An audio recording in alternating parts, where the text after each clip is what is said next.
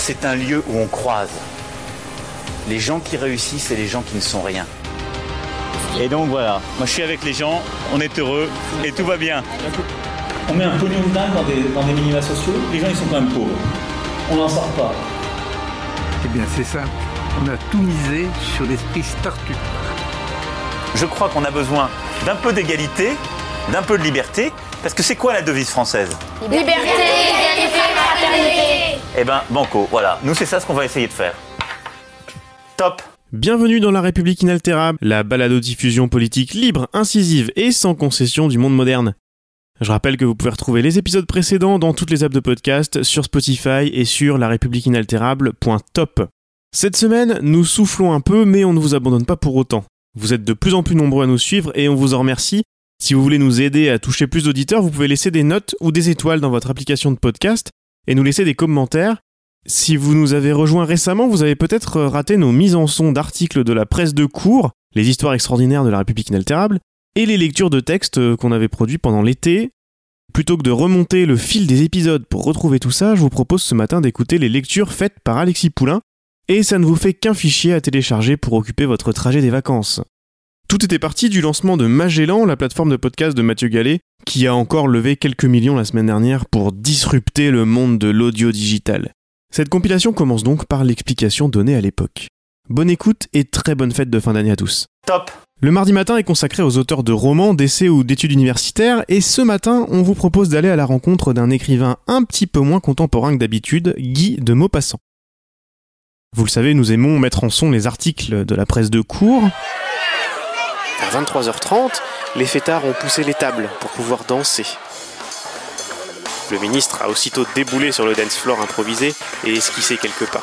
Casta, le beau gosse de la République en marche, était en forme et avait très envie de séduire. Quand Magellan, la plateforme de podcast de Mathieu Gallet, s'est lancée, avec la controverse que vous savez sans doute, nous nous sommes amusés de ce qu'il a trouvé pour attirer des clients payants. Des lectures de Maupassant par, entre autres, Claire Chazal et Michel Drucker. C'est génial Je m'abonne immédiatement, c'est génial Tu vois, tu vas la télécharger finalement l'appli. Ah oui, bah là, tu m'as donné envie, du coup, je savais pas qu'il y avait ça. Alors soit tu payes 5 euros par mois et t'as toutes les nouvelles créations de Magellan. Si tu veux écouter juste les quelques épisodes de Maupassant lus par euh, les gens dont j'ai cité les noms, euh, c'est 2 euros et tu peux les écouter autant que tu veux. Ah, super. Au monde moderne, on n'a pas Michel Drucker, mais on a Alexis Poulain. Alors ce matin, on vous propose une mise en son d'une nouvelle de Maupassant, à écouter gratuitement dans toutes les apps de podcast et même gratuitement sur Magellan. Une histoire qui plaira sans doute à notre ministre noceur ascendant baroudeur, puisqu'il s'agit d'une main arrachée.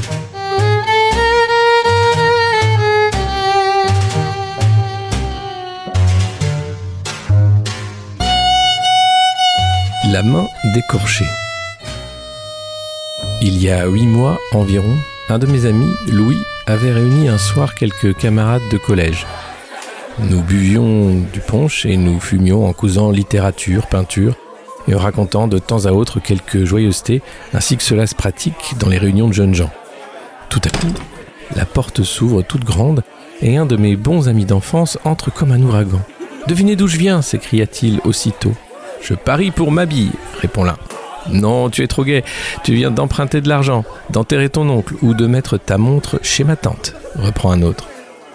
Tu viens de te griser, riposte un troisième, et comme tu as senti le pont chez Louis, tu es monté pour recommencer. Vous n'y êtes point. Je viens de paix, en Normandie, où j'ai été passé huit jours et d'où je rapporte un grand criminel à mes amis que je vous demande la permission de vous présenter. À ces mots, il tira de sa poche une main décorchée. Cette main était affreuse, noire, sèche, très longue et comme crispée. Les muscles, d'une force extraordinaire, étaient retenus à l'intérieur et à l'extérieur par une lanière de peau parcheminée. Les ongles jaunes, étroits, étaient restés au bout des doigts.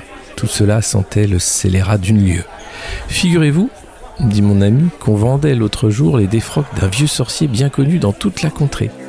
Il allait au sabbat tous les samedis sur un manche à balai, pratiquer la magie blanche et noire, donnait aux vaches du lait bleu et leur faisait porter la queue comme celle du compagnon de saint Antoine. Toujours est-il que ce vieux gredin avait une grande affection pour cette main, qui, disait-il, est celle d'un célèbre criminel supplicié en 1736 pour avoir jeté la tête la première dans un puits sa femme légitime. En quoi faisant, je trouve qu'il n'avait pas tort. Puis pendu au clocher de l'église le curé qu'il avait marié. Après ce double exploit, il était allé courir le monde et dans sa carrière aussi courte que bien remplie, il avait détroussé douze voyageurs, enfumé une vingtaine de moines dans leur couvent et fait un sérail d'un monastère de religieuses. Mais que vas-tu faire de cette horreur? nous écriâmes-nous. Et parbleu, j'en ferai mon bouton de sonnette pour effrayer mes créanciers. Mon ami, dit Henry Smith, un grand anglais très flegmatique, je crois que cette main est tout simplement de la viande indienne conservée par un procédé nouveau. Je te conseille d'en faire du bouillon. Ne raillez pas, messieurs, reprit avec le plus grand sang-froid un étudiant en médecine aux trois quarts gris. Et toi, Pierre, si j'ai un conseil à te donner, fais enterrer chrétiennement ce débris humain, de crainte que son propriétaire ne vienne te le redemander. Et puis, elle a peut-être pris de mauvaises habitudes, cette main, car tu sais le proverbe qui a tué, tuera. Et qui a bu boira, reprit l'amphitryon. Là-dessus, il versa à l'étudiant un grand verre de punch. L'autre avala d'un seul trait et tomba ivre-mort sous la table. Cette sortie fut accueillie par des rires formidables, et Pierre, élevant son verre et saluant la main, Je bois, dit-il, à la prochaine visite de ton maître. Puis on parla d'autre chose, et chacun rentra chez soi. Le lendemain, comme je passais devant sa porte, j'entrai chez lui. Il était environ deux heures. Je le trouvais lisant et fumant. Eh bien, comment vas-tu? lui dis-je. Très bien, me répondit-il. Et ta main Ma main. Tu as dû la voir à ma sonnette, où je l'ai mise hier soir en rentrant. Mais à, ce propos, figure-toi qu'un imbécile quelconque, sans doute pour me faire une mauvaise farce, est venu carillonner à ma porte vers minuit.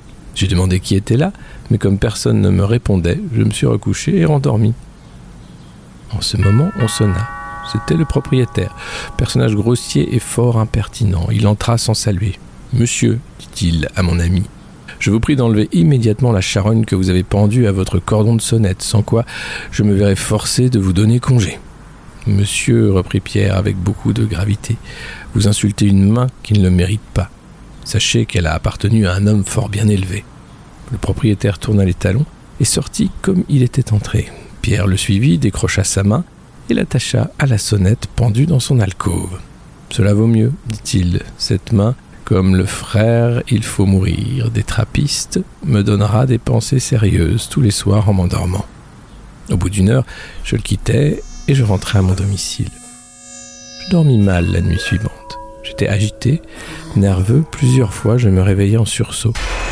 À un moment même, je me figurais qu'un homme s'était introduit chez moi, et je me levais pour regarder dans mes armoires et sous mon lit. Enfin, vers 6 heures du matin, comme je commençais à m'assoupir, un coup violent frappé à ma porte me fit sauter du lit. C'était le domestique de mon ami. À peine vêtu, pâle et tremblant. Ah, monsieur, s'écria-t-il en sanglotant, mon pauvre maître qu'on a assassiné. Je m'habillai à la hâte et je courus chez Pierre. La maison était pleine de monde, on discutait, on s'agitait. C'était un mouvement incessant. Chacun pérorait, racontait et commentait l'événement de toutes les façons. Je parvins à grand peine jusqu'à la chambre. La porte était gardée. Je me nommais et on me laissa entrer. Quatre agents de la police étaient debout au milieu, un carnet à la main. Ils examinaient, se parlaient bas de temps en temps et écrivaient. Deux docteurs causaient près du lit sur lequel Pierre était étendu sans connaissance. Il n'était pas mort, mais il avait un aspect effrayant. Ses yeux démesurément ouverts, ses prunelles dilatées, semblaient regarder fixement, avec une indicible épouvante, une chose horrible et inconnue. Ses doigts étaient crispés, son corps, à partir du menton, était recouvert d'un drap que je soulevais. Il portait au cou les marques de cinq doigts qui s'étaient profondément enfoncés dans la chair. Quelques gouttes de sang maculaient sa chemise. En ce moment, une chose me frappa. Je regardais par hasard la sonnette de son alcôve. La main décorchée n'y était plus. Les médecins l'avaient sans doute enlevée pour ne point impressionner les personnes qui entreraient dans la chambre du blessé, car cette main était vraiment affreuse je ne m'informais point de ce qu'elle était devenue. Je coupe maintenant dans un journal du lendemain le récit du crime avec tous les détails que la police a pu se procurer. Voici ce qu'on y lisait. Un attentat horrible a été commis hier sur la personne d'un jeune homme, M. Pierre B., étudiant en droit, qui appartient à une des meilleures familles de Normandie. Ce jeune homme était rentré chez lui vers dix heures du soir il renvoya son domestique, le sieur Bouvin, en lui disant qu'il était fatigué et qu'il allait se mettre au lit. Vers minuit, cet homme fut réveillé tout à coup par la sonnette de son maître qu'on agitait avec fureur. Il eut peur, alluma une lumière et attendit. La sonnette se tut environ une minute, puis reprit avec une telle force que le domestique, éperdu de terreur, se précipita hors de sa chambre et alla réveiller le concierge.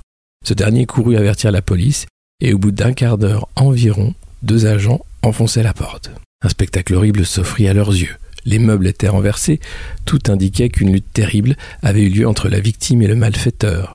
Au milieu de la chambre, sur le dos, les membres raides, la face livide et les yeux effroyablement dilatés, le jeune Pierre B gisait sans mouvement. Il portait au cou les empreintes profondes de cinq doigts. Le rapport du docteur Bourdeau, appelé immédiatement, dit que l'agresseur devait être doué d'une force prodigieuse et avoir une main extraordinairement maigre et nerveuse, car les doigts qui ont laissé dans le cou comme cinq trous de balles s'étaient presque rejoints à travers les chairs. Rien ne peut faire soupçonner le mobile du crime, ni quel peut être l'auteur. On lisait le lendemain dans le même journal. Monsieur Pierre B., la victime de l'effroyable attentat que nous racontions hier, a repris connaissance après deux heures de soins assidus donnés par monsieur le docteur Bourdeau. Sa vie n'est pas en danger, mais on craint fortement pour sa raison et on n'a aucune trace du coupable. En effet, mon pauvre ami était fou. Pendant sept mois, j'allais le voir tous les jours à l'hospice, mais il ne recouvra pas une lueur de raison. Dans son délire, il lui échappait des paroles étranges, et comme tous les fous, il avait une idée fixe et se croyait toujours poursuivi par un spectre.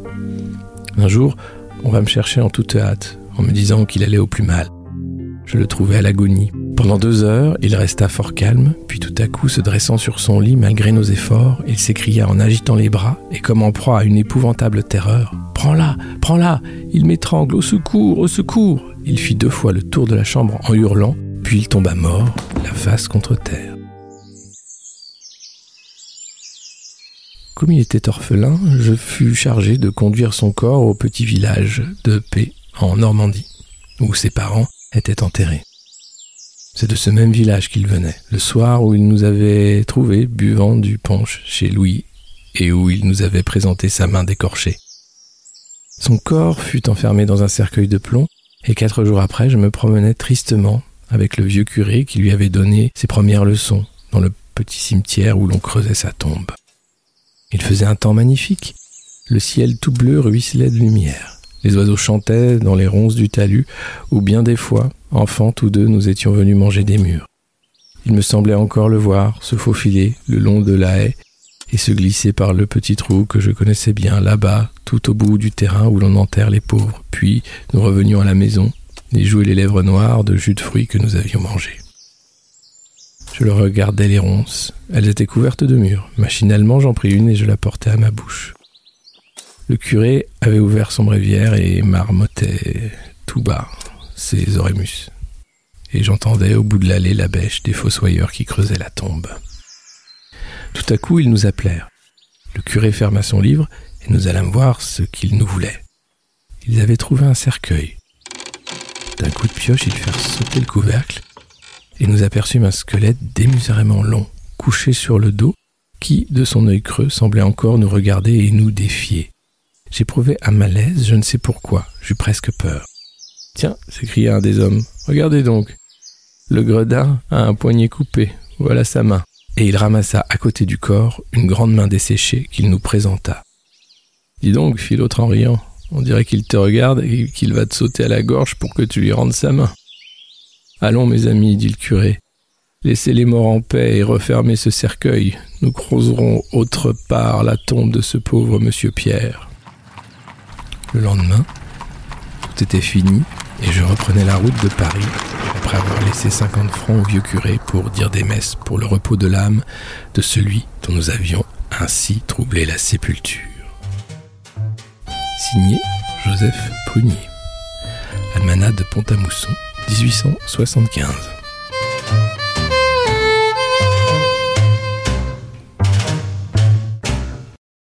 Nous allons nous séparer de cet auteur majeur très bientôt, mais en attendant, voici un deuxième épisode d'Alexis Poulain, Limo passant. Cette fois, nous vous emmenons sur l'île de Beauté.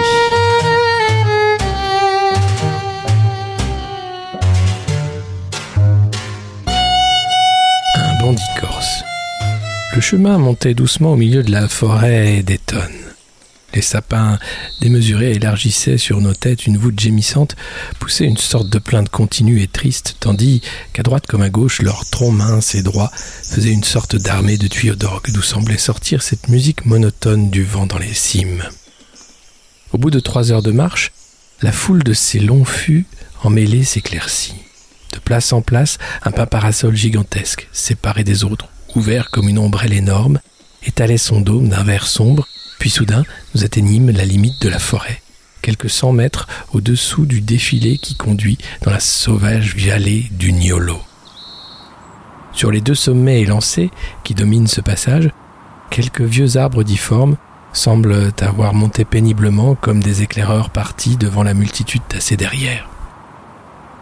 Nous étant retournés, nous aperçûmes toute la forêt, étendue sous nous, pareille à une immense cuvette de verdure, dont les bords, qui semblaient toucher au ciel, étaient faits de rochers nus, l'enfermant de toutes parts. On se remit en route, et dix minutes plus tard, nous atteignîmes le défilé.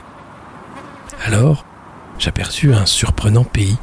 Au-delà d'une autre forêt, une vallée, mais une vallée comme je n'en avais jamais vue, une solitude de pierres longues de dix lieues creusée entre des montagnes hautes de deux mille mètres et sans un champ, sans un arbre visible. C'est le Niolo, la patrie de la liberté corse, la citadelle inaccessible d'où jamais les envahisseurs n'ont pu chasser les montagnards. Mon compagnon me dit C'est aussi là que sont réfugiés tous nos bandits. Bientôt, nous fûmes au fond de ce trou sauvage et d'une inimaginable beauté. Pas une herbe, pas une plante, du granit, rien que du granit. À perte de vue devant nous, un désert de granit étincelant, chauffé comme un four par un furieux soleil qui semble exprès suspendu au-dessus de cette gorge de pierre. Quand on lève les yeux vers les crêtes, on s'arrête ébloui et stupéfait. Elles paraissent rouges et dentelées, comme des festons de corail, car tous les sommets sont en porphyre. Et le ciel, au-dessus, semble violet, lilas, décoloré par le voisinage de ces étranges montagnes. Plus bas, le granit est gris scintillant, et sous nos pieds, il semble râpé, broyé. Nous marchons sur de la poudre luisante. À notre droite, dans une longue et tortueuse ornière, un torrent tumultueux gronde et court, et on chancelle sous cette chaleur, dans cette lumière, dans cette vallée brûlante, aride, sauvage, coupée par ce ravin d'eau turbulente qui semble se hâter de fuir, impuissante à féconder ces rocs perdus en cette fournaise qui la boit évidemment sans en être jamais pénétrée et rafraîchie. Mais soudain apparut à notre droite une petite croix de bois enfoncée dans un petit tas de pierres. Un homme avait été tué là. Et je dis à mon compagnon, Parlez-moi donc de vos bandits. Il reprit, j'ai connu le plus célèbre, la terrible Sainte Lucie. Je vais vous conter son histoire. Son père avait été tué dans une querelle par un jeune homme du même pays, disait-on, et Sainte Lucie était restée seule avec sa sœur. C'était un garçon faible et timide, petit, souvent malade, sans énergie aucune. Il ne déclara pas la vendetta à l'assassin de son père. Tous ses parents le vinrent trouver, le supplièrent de se venger. Il restait sourd à leurs menaces et à leurs supplications. Alors, suivant la vieille coutume corse, sa sœur, indignée, lui enleva ses vêtements noirs, afin qu'il ne portât pas le deuil d'un mort resté sans vengeance. Il resta même insensible à cet outrage, et plutôt que de décrocher le fusil encore chargé du père, il s'enferma, ne sortit plus, n'osant pas braver les regards dédaigneux des garçons du pays. Des mois se passèrent. Il semblait avoir oublié jusqu'au crime, et il vivait avec sa sœur au fond de son logis. Or, un jour, celui qu'on soupçonnait de l'assassinat se maria. Sainte Lucie ne sembla pas ému par cette nouvelle. Mais voici que, pour le braver sans doute, le fiancé, se rendant à l'église, passa devant la maison des deux orphelins. Le frère et la sœur, à leur fenêtre, mangeaient des petits gâteaux frits quand le jeune homme aperçut la noce qui défilait devant son logis. Tout à coup, il se mit à trembler, se leva sans dire un mot, se signa, prit le fusil pendu sur l'âtre et il sortit. Quand il parlait de cela plus tard, il disait ⁇ Je ne sais pas ce que j'ai eu, ça a été comme une chaleur dans mon sang, j'ai bien senti qu'il le fallait, que malgré tout, je ne pourrais pas résister, et j'ai été cacher le fusil dans le maquis sur la route de Corté. Une heure plus tard, il rentrait les mains vides avec son air habituel, triste et fatigué. Sa sœur crut qu'il ne pensait plus à rien. Mais à la nuit tombante, il disparut. Son ennemi devait le soir même, avec ses deux garçons d'honneur, se rendre à pied à Corté. Ils suivaient la route en chantant quand Sainte Lucie se dressa devant eux et regardant en face le meurtrier, il cria C'est le moment. Puis à bout portant, il creva la poitrine.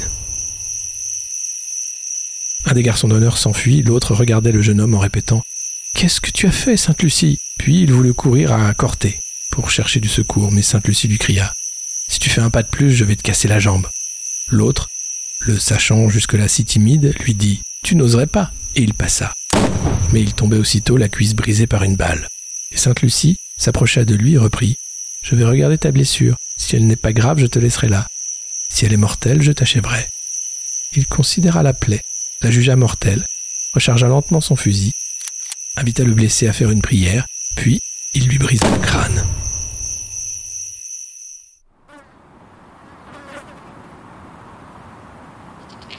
Le lendemain, il était dans la montagne. Et savez-vous ce qu'il a fait ensuite, ce Sainte Lucie? Toute sa famille fut arrêtée par les gendarmes. Son oncle, le curé, qu'on soupçonnait de l'avoir incité à la vengeance, fut lui-même mis en prison et accusé par les parents du mort. Mais il s'échappa, prit un fusil à son tour et rejoignit son neveu dans le maquis. Alors, Sainte Lucie tua, l'un après l'autre, les accusateurs de son oncle, et leur arracha les yeux pour apprendre aux autres à ne jamais affirmer ce qu'ils n'avaient pas vu de leurs yeux. Il tua tous les parents, tous les alliés de la famille ennemie. Il massacra en sa vie quatorze gendarmes, incendia les maisons de ses adversaires et fut jusqu'à sa mort le plus terrible des bandits dont on a gardé le souvenir. Le soleil disparaissait derrière le Monte Cinto et la grande ombre du mont de granit se couchait sur le granit de la vallée. Nous hâtions le pas pour atteindre avant la nuit le petit village d'Albertace, sorte de tas de pierres soudées au flanc de pierre de la gorge sauvage. Et je dis, pensant aux bandits, quelle terrible coutume que celle de votre vendetta. Mon compagnon reprit avec résignation. Que voulez-vous? On fait son devoir.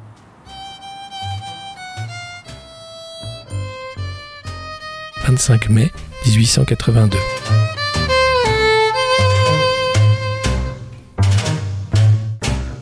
Top Aujourd'hui, nous quittons Maupassant et je vous ai choisi un texte de Victor Hugo. Emmanuel Macron avait fait un geste fort en novembre 2018 en déclarant vouloir, je cite, restituer sans tarder 26 œuvres réclamées par les autorités du Bénin prise de guerre du général Dodds dans le palais de Béanzin après les sanglants combats de 1892. Fin de citation. Ces œuvres sont conservées au musée du Quai Jacques Chirac.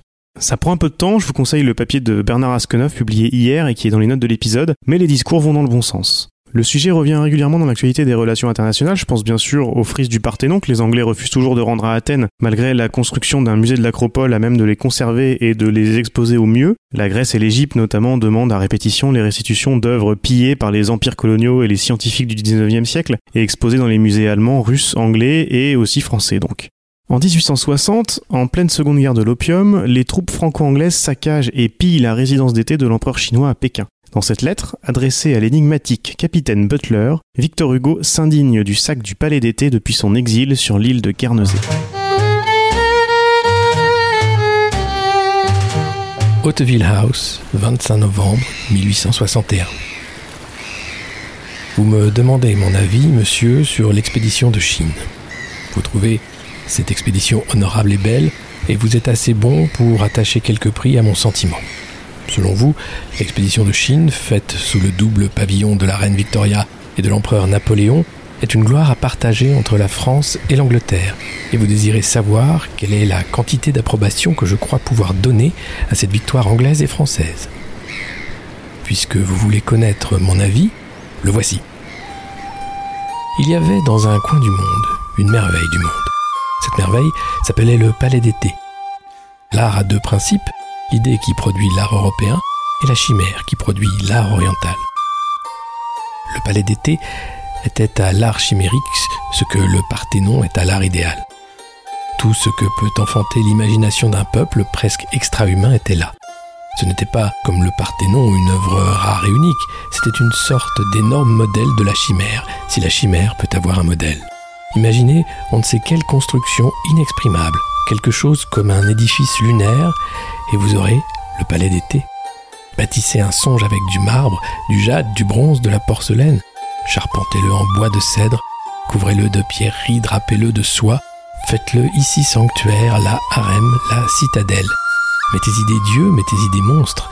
Vernissez-le, émaillez-le, dorez-le, fardez-le, faites construire par des architectes qui soient des poètes les mille et un rêves, des mille et une nuits. Ajoutez des jardins, des bassins, des jaillissements d'eau et d'écume, des cygnes, des ibis, des pans.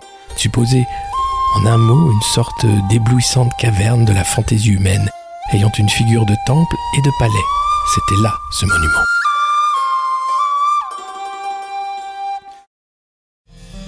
Il avait fallu pour le créer le lent travail de deux générations. Cet édifice qui avait l'énormité d'une ville avait été bâti par les siècles. Pour qui? Pour les peuples. Car ce que fait le temps appartient à l'homme. Les artistes, les poètes, les philosophes connaissaient le palais d'été. Voltaire en parle. On disait le Parthénon en Grèce, les pyramides en Égypte, le Colisée à Rome, Notre-Dame à Paris, le palais d'été en Orient. Si on ne le voyait pas, on le rêvait. C'était une sorte d'effrayant chef-d'œuvre inconnu, entrevu au loin dans on ne sait quel crépuscule, comme une silhouette de la civilisation d'Asie sur l'horizon de la civilisation d'Europe. Cette merveille a disparu. Un jour, deux bandits sont entrés dans le palais d'été. L'un a pillé, l'autre a incendié. La victoire peut être une voleuse, à ce qu'il paraît. Une dévastation en grand du palais d'été s'est faite de compte à demi entre les deux vainqueurs. On voit mêler à tout cela le nom d'Elgin qui a la propriété fatale de rappeler le Parthénon. Ce qu'on avait fait au Parthénon, on l'a fait au palais d'été, plus complètement et mieux, de manière à ne rien laisser. Tous les trésors de toutes nos cathédrales réunies n'égaleraient pas ce splendide et formidable musée de l'Orient. Il n'y avait pas seulement là des chefs-d'œuvre d'art, il y avait un entassement d'orfèvrerie. Grand exploit Bonoben. L'un des deux vainqueurs a empli ses poches. Ce que voyant, l'autre a rempli ses coffres. Et l'on est revenu en Europe, bras dessus, bras dessous, en riant. Telle est l'histoire des deux bandits. Nous, Européens, nous sommes les civilisés. Et pour nous, les Chinois sont les barbares. Voilà ce que la civilisation a fait à la barbarie. Devant l'histoire, l'un des deux bandits s'appellera la France, l'autre s'appellera l'Angleterre. Mais je proteste, et je vous remercie de m'en donner l'occasion. Les crimes de ceux qui mènent ne sont pas la faute de ceux qui sont menés. Les gouvernements sont quelquefois des bandits, les peuples jamais. L'Empire français a empoché la moitié de cette victoire et il étale aujourd'hui avec une sorte de naïveté de propriétaire le splendide bric-à-brac du palais d'été. J'espère qu'un jour viendra où la France, délivrée et nettoyée, enverra ce butin à la Chine spolie. En attendant, il y a un vol et deux voleurs, je le constate. Telle est, monsieur, la quantité d'approbation que je donne à l'expédition de Chine. Top. J'ai demandé à Alexis la semaine dernière de sélectionner un texte qui, pour lui, résonnait avec l'actualité et il n'a pas fait les choses à moitié. Aujourd'hui, il vous lit une intervention de Robespierre à la Convention le 10 mai 1793 dans un contexte de violence extrême dans les discours et dans le pays. J'ai préféré ne pas faire de mise en son invasive pour que vous puissiez vous concentrer sur les mots. Bonne écoute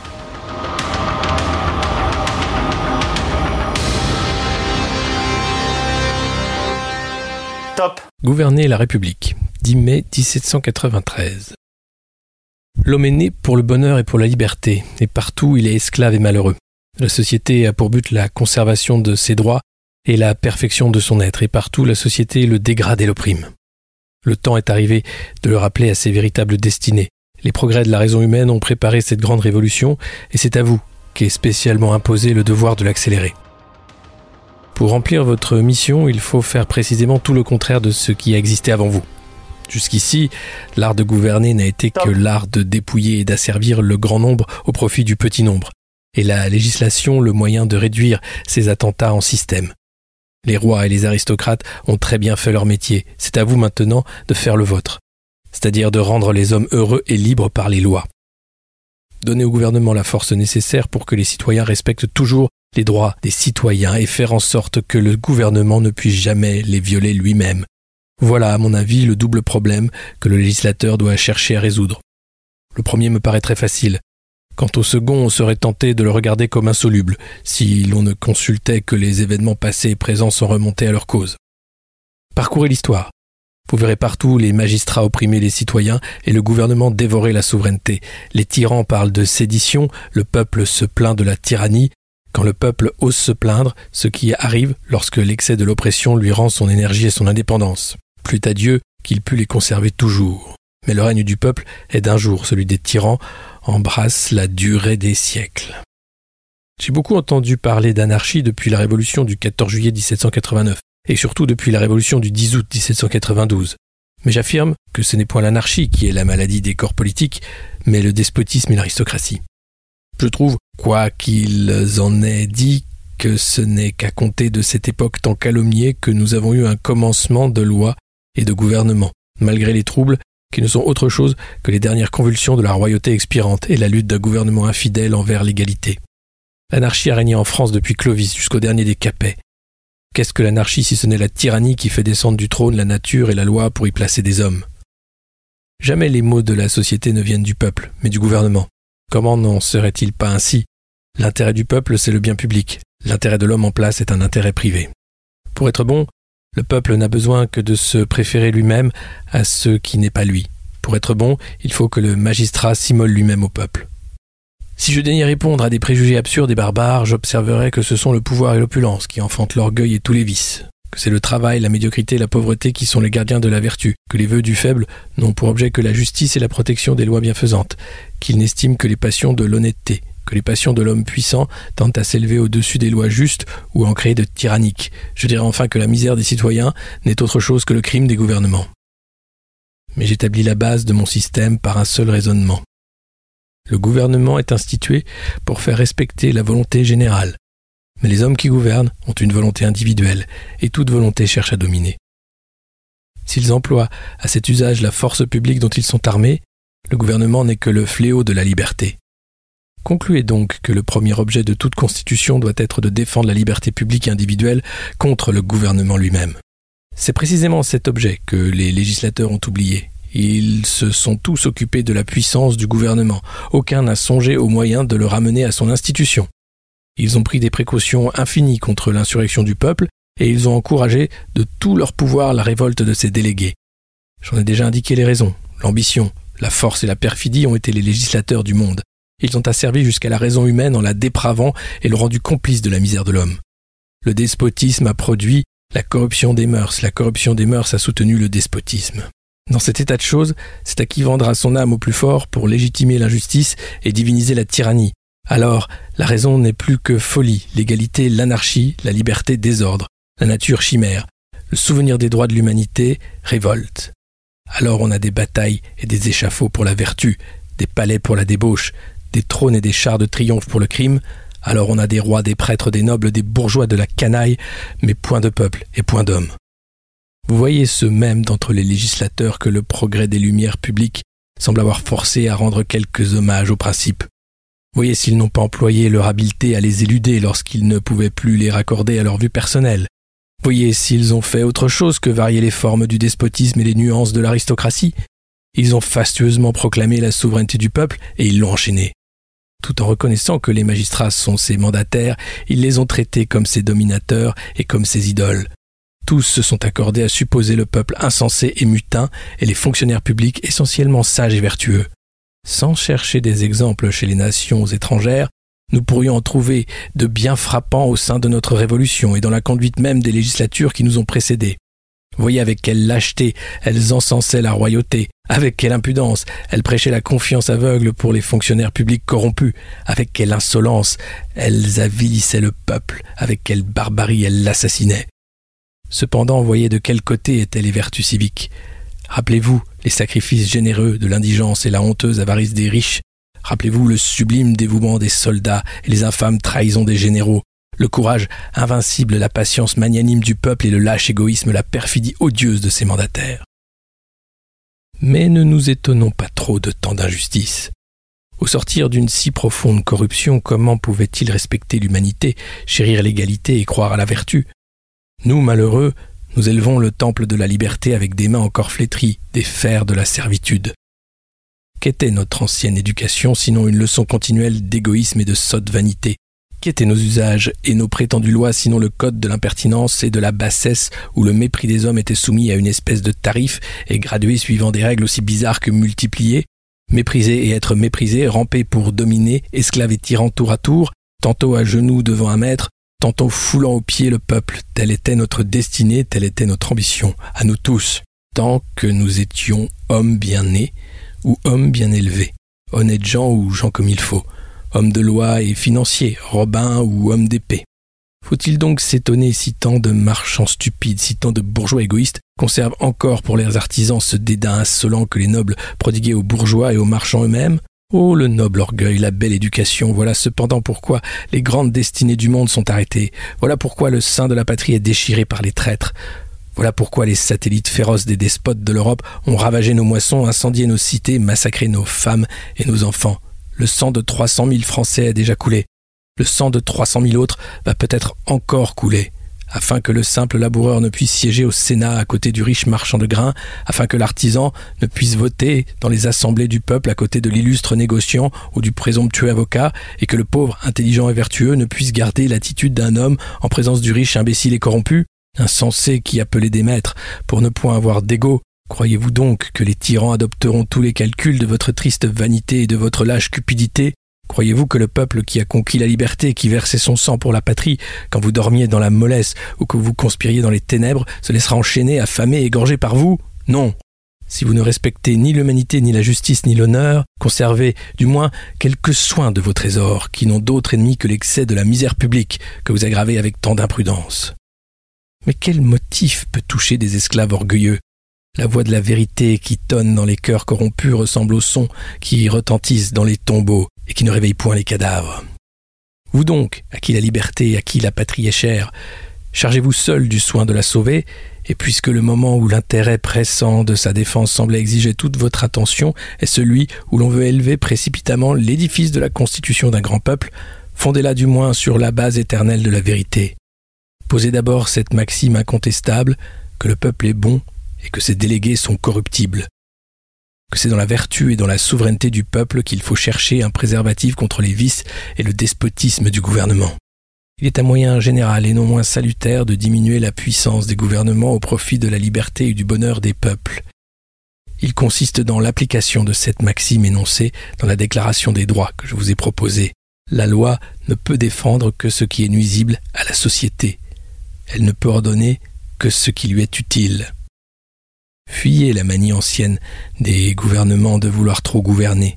Laissez aux individus, laissez aux familles le droit de faire ce qui ne nuit point à autrui. Laissez aux communes le pouvoir de régler elles-mêmes leurs propres affaires en tout ce qui ne tient pas essentiellement à l'administration générale de la République. En un mot, rendez à la liberté individuelle tout ce qui n'appartient pas naturellement à l'autorité publique. Et vous aurez laissé d'autant moins de prise à l'ambition et à l'arbitraire. Top dans l'épisode de jeudi dernier, nous vous avons parlé de philanthropie et d'économie bienveillante. On risque d'en reparler très vite et ça m'a rappelé l'Évangile de la richesse écrit par Andrew Carnegie en 1891.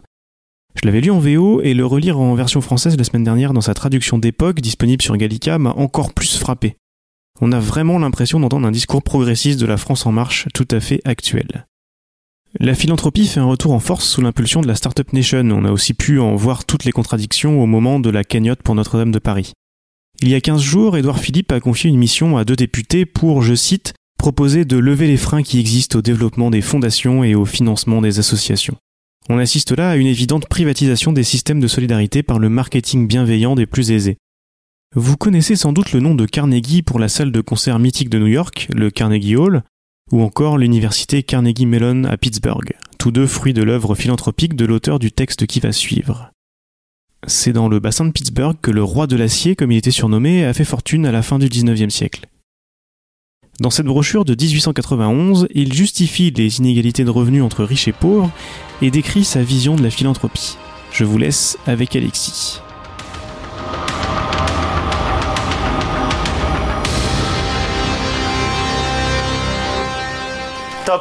Andrew Carnegie. L'Évangile de la richesse, traduction française de 1891, extrait choisi.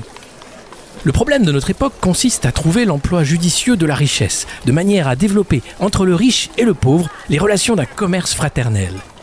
Ce n'est pas un simple changement, mais une véritable révolution qu'ont subi durant les derniers siècles les conditions de la vie humaine. Il n'y avait autrefois qu'une bien petite différence entre la vie matérielle d'un chef et celle de ses subordonnés. Le contraste qui existe aujourd'hui entre le palais du millionnaire et la demeure de l'ouvrier témoigne hautement du changement qui s'est produit. Mais loin de le regretter, il faut s'en réjouir comme d'un précieux avantage. Il est bon en effet, et même essentiel pour l'amélioration de la race, que dans les demeures de quelques-uns se trouvent rassemblées les productions les plus belles et les plus élevées de la littérature et des arts dues au progrès de notre civilisation raffinée. On ne peut concevoir un mécène sans richesse. Le bon vieux temps n'était pas réellement le bon vieux temps. La situation des maîtres et des serviteurs s'est beaucoup améliorée de nos jours. Et un retour en arrière serait, tant pour celui qui commande que pour celui qui sert, pour ce dernier surtout, un malheur qui pourrait ruiner notre état social. Du reste, quelle que soit la valeur du changement qui s'est opéré, il s'impose et nous devons l'accepter en cherchant à en tirer le meilleur parti possible plutôt que de perdre notre temps à le critiquer. L'ouvrier des campagnes a plus de confort que le fermier des temps passés. Le fermier, à son tour, est bien mieux vêtu et même logé que ne l'était le propriétaire. Quant au propriétaire, devenu ami des arts, le souverain de jadis lui envirait ses livres et ses tableaux de prix. La loi de concurrence, de même que le luxe et le confort de la vie, coûte cher à la société. Celle-ci y trouve néanmoins son compte, car c'est à cette loi qu'elle doit ce merveilleux développement matériel qui a eu pour conséquence l'amélioration générale des conditions. Or, puisque cette loi est établie, bonne ou mauvaise, il faut l'accepter. Nous ne pouvons, en effet, nous y soustraire, et nous n'avons rien trouvé à lui substituer.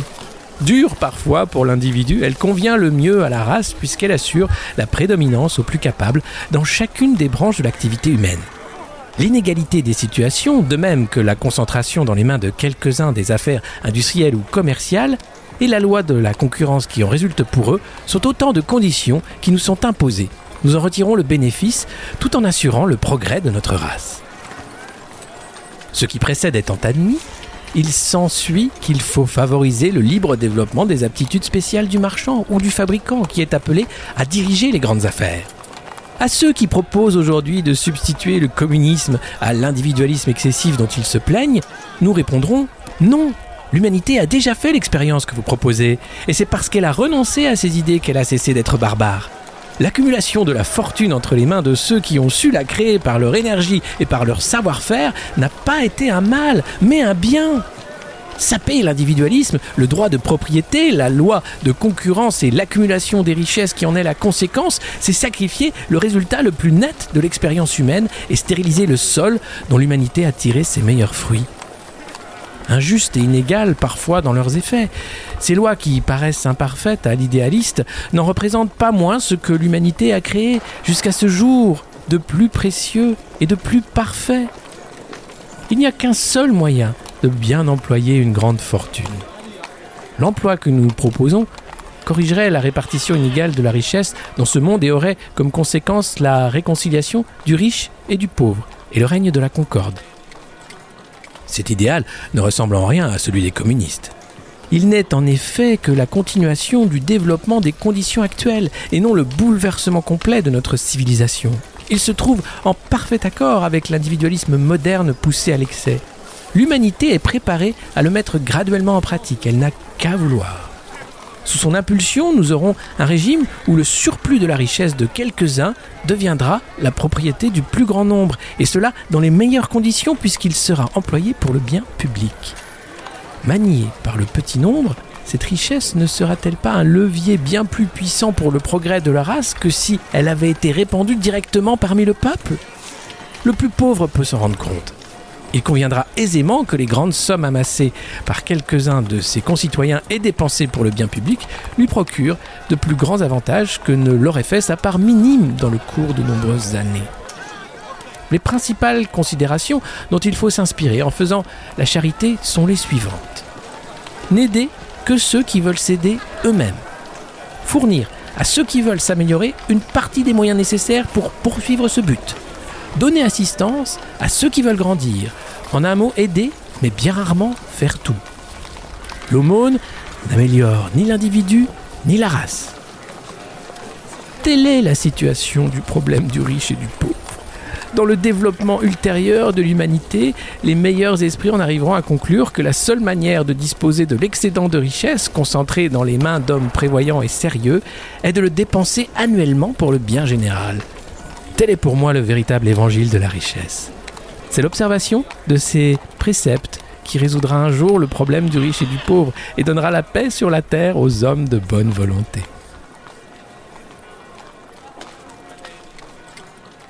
Top Aujourd'hui, je vous propose de découvrir un texte de 1815. Je suis en pleine lecture d'un ouvrage que je ne saurais trop vous recommander, le petit dernier de l'historien de la Révolution Pierre Cernat, le livre s'intitule L'extrême centre ou le poison français et c'est sorti chez Champvallon. On en reparlera d'ailleurs sans doute dans les semaines à venir. Pierre Serna propose que, bien plus qu'une opposition aussi vigoureuse que stérile entre une droite conservatrice et une gauche idéaliste, l'originalité de notre histoire politique, depuis ses balbutiements, se résumerait à une force d'extrême centre qui ne dit pas son nom. L'inspiration du ni droite ni gauche d'Emmanuel Macron ne serait pas inspirée du général de Gaulle, comme il aime à le dire, au-dessus des partis, mais plutôt du légalisme autoritaire des deux Napoléons assis sur la continuité de l'administration et la souplesse des idées des responsables politiques. C'est bien sûr en 1814 et en 1815 que se cristallise cette passion française pour les girouettes, avec la première abdication de Napoléon, l'avènement de la monarchie, le retour de Napoléon, puis le retour de la monarchie. Dans son livre, Pierre Serna cite le journal satirique Le Nain Jaune, qui invente dans son numéro du 5 avril 1815 l'ordre de la girouette. J'ai retrouvé le texte en ligne sur Gallica et je vous mets le lien dans les notes de l'épisode. En lisant le texte dans son intégralité, nous nous sommes dit qu'il ne manquait que Léomar pour que cette scène se passe en 2019.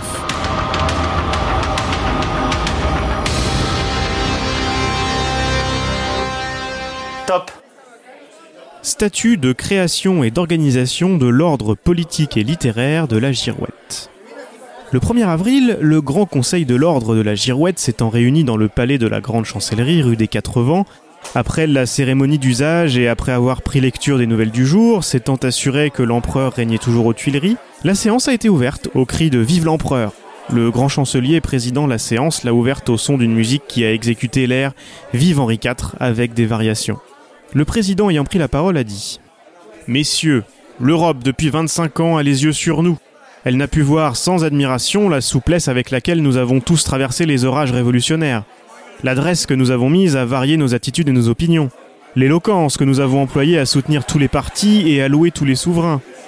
Notre hardiesse et notre promptitude à changer de système nous ont souvent valu l'honneur de passer pour des hommes différents. Et après la longue série d'événements qui se sont succédés, il nous reste la douce consolation d'avoir conservé nos places et nos dignités et d'avoir vu notre fortune s'accroître des bienfaits de chacun des gouvernements qui se sont succédés. Récompense bien plus flatteuse pour l'homme sensible que la stérile considération que le vulgaire prodigue à ces catons modernes qui poussent l'égoïsme jusqu'à la sottise de garder toujours la même opinion. Les hommes ordinaires ne suffisent plus au service que nous avons rendu. Nous avons cru devoir chercher de nouveaux moyens de récompenser les membres qui composent notre illustre société.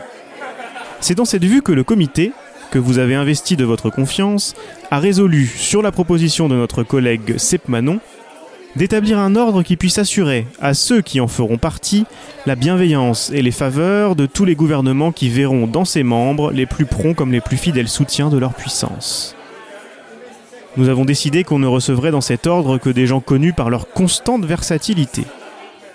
À ces causes, le grand chapitre de l'ordre, nommé dans la séance du 20 du mois dernier, a, de sa pleine puissance et autorité, créé, institué et érigé l'ordre politique et littéraire de la girouette. Article 1er.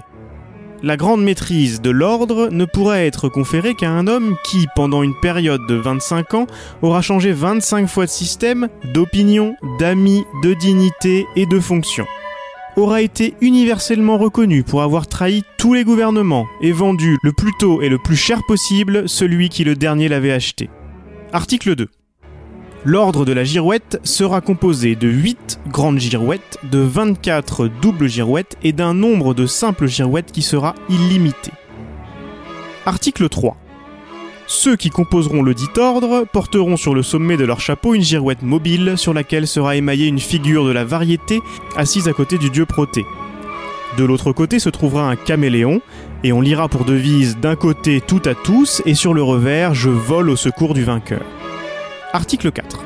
Les grandes girouettes porteront la décoration en or, les doubles girouettes en argent, les simples girouettes en acier. Outre la décoration du chapeau, ils en porteront une plus petite suspendue à un ruban en nœud coulant, gorge de pigeon.